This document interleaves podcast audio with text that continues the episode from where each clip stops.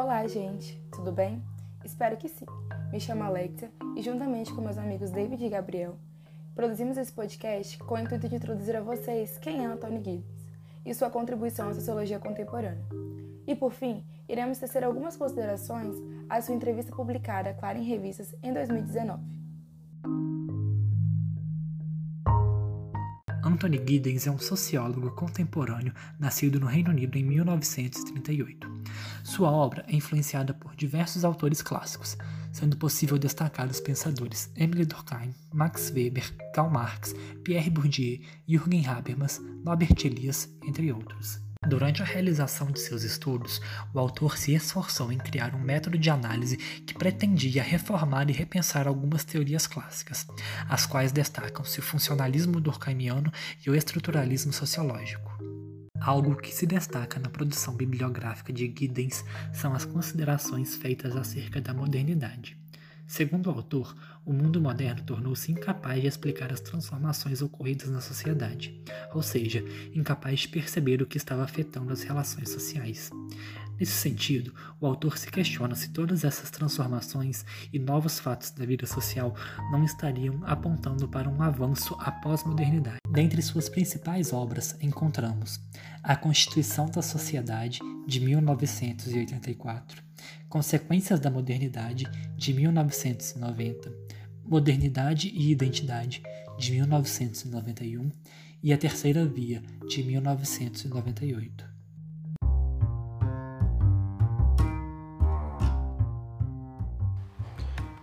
É, o Giddens ele se destaca né, por inúmeras áreas das ciências sociais, das ciências humanas, no entanto, ele vai ser um dos autores referência na leitura dos clássicos, né, visto que ele faz uma leitura crítica dos clássicos, buscando inserir uma nova visão metodológica para as ciências sociais.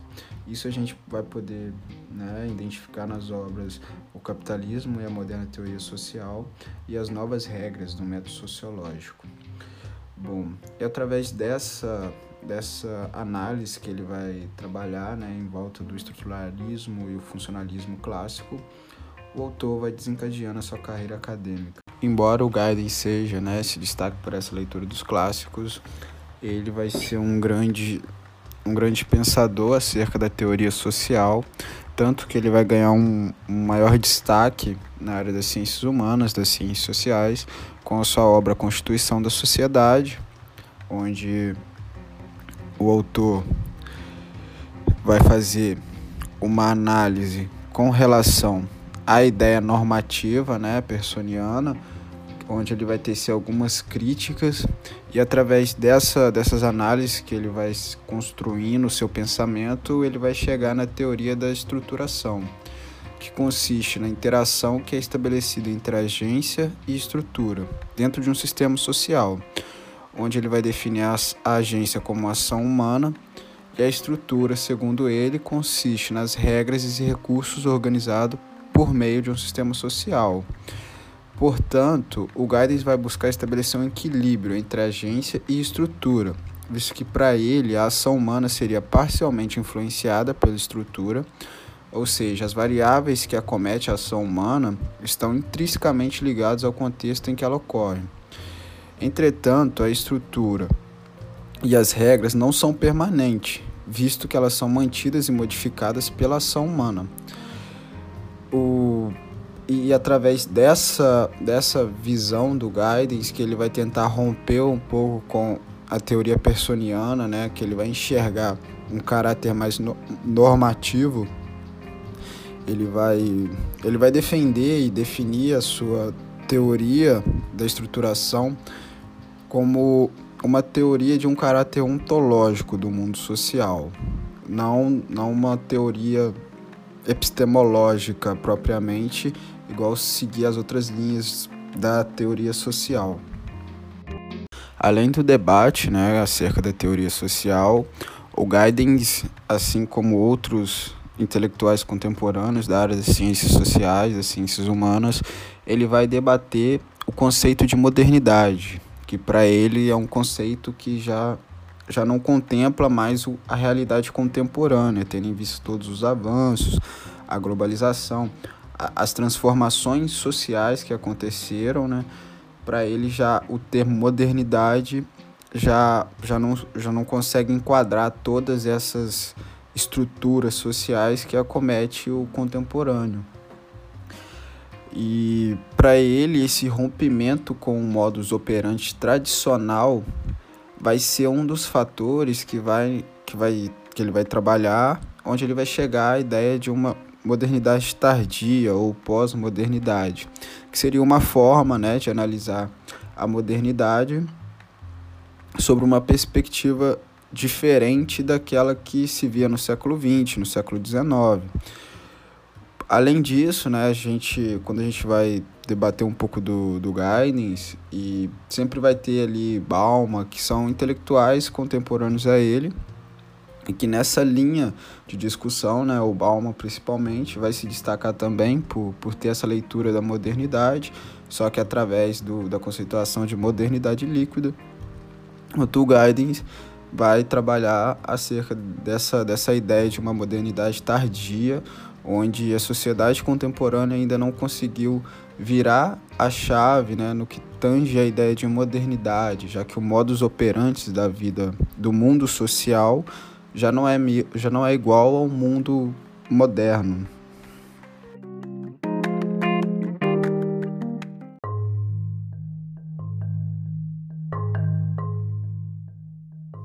Quando adentramos o campo da sociologia política, colocamos o Giddens como um pioneiro no que denominamos terceira via.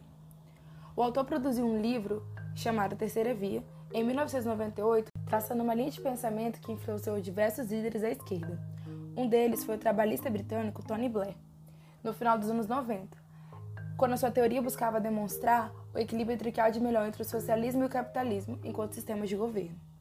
Na Inglaterra, essa teoria estaria entre a esquerda e a direita, mesclando entre alguns aspectos. Com isso, instala-se a ideia da terceira via, ou seja, uma teoria capaz de unir os dois sistemas de governo, sendo classificada como uma social-democracia ou até mesmo liberalismo social. Em diversas entrevistas sobre essa teoria, o sociólogo e antigo diretor de London School of Economics referiu que nem os economistas do Fundo Monetário Internacional sabem o que vai acontecer no mundo econômico, pois atualmente vivemos uma influência constante entre os cidadãos, dos quais nos fazem passar por transformações observáveis em nível global. Guidas expõe que a democracia está com problemas em todo o mundo, e também nas áreas que costumamos chamar como coração da democracia, como Estados Unidos e Europa, e isso ele refere-se ao extremismo e o populismo que ocorre entre essas regiões. Ou seja, para o autor, é necessário que haja transparência para solucionar o que vem acontecendo. Ele acredita que é preciso democratizar a democracia, eliminando assim a burocracia e combatendo a corrupção. Ademais, essa obra foi muito significante na trajetória de Giddens, porque nela torna-se perceptível que o autor não é um entusiasta da esquerda, porém não é considerado um autor de direita tradicional. Por fim, Giddens produziu um arcabouço teórico enorme e atualmente atua como palestrante em diversas regiões do mundo, abordando diversos temas.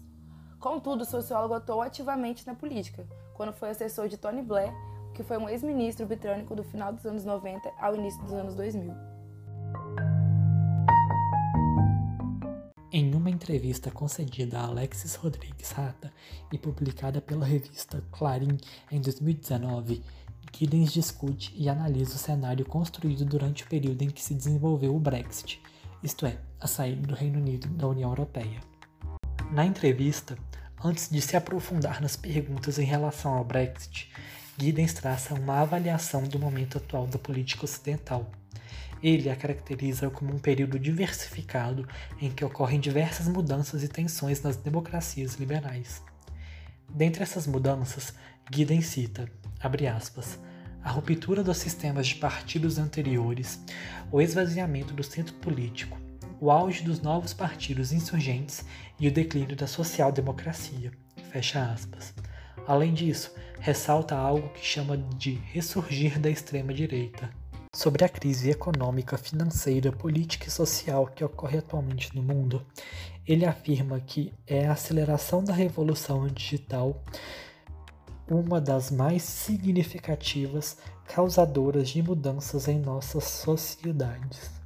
Ele acredita que a União Europeia sobreviverá a tais transformações, e as razões para isso seriam que as reações econômicas seriam negativas aos países que deixassem a zona do euro e que esses mesmos países, ao integrarem a União Europeia, possuem uma maior influência positiva dentro do retorno da geopolítica mundial. Vale ainda ressaltar a percepção de Guiden sobre o futuro. Segundo ele, este seria incerto, especialmente porque a política do presente está muito conturbada. Com a social-democracia em crise e o ressurgir da extrema-direita, ele afirma que há uma necessidade da esquerda, abre aspas, se tornar parte de uma nova e mais ampla política progressista, cujos contornos não estão totalmente claros, fecha aspas.